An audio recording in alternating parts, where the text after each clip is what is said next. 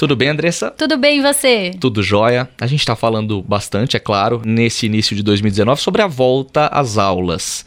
É sempre uma preocupação das crianças, dos pais, e isso envolve também a questão do sono, né? Exatamente.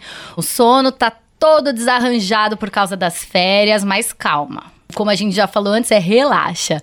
Uma dica que a gente pode dar aqui da Pais e Filhos é que a recomendação da Academia Americana de Sono, existe uma academia que fala só pensa nisso. Legal. E o que, que eles falam? Eles falam assim: é o seguinte, pega a última semana das férias e começa a colocar a criança para dormir 15 minutos mais cedo num dia e acordá-la 15 minutos antes no dia seguinte. Você vai ver que essa somatória de 15 em 15 vai chegar naquele tempo ideal e a rotina de novo. Então, assim, Sono bom é super importante para a criança desenvolver melhor aí na escola. E para que ela se adapte bem, fazer isso aos poucos, Exatamente, né? ela precisa descansar e repor as energias.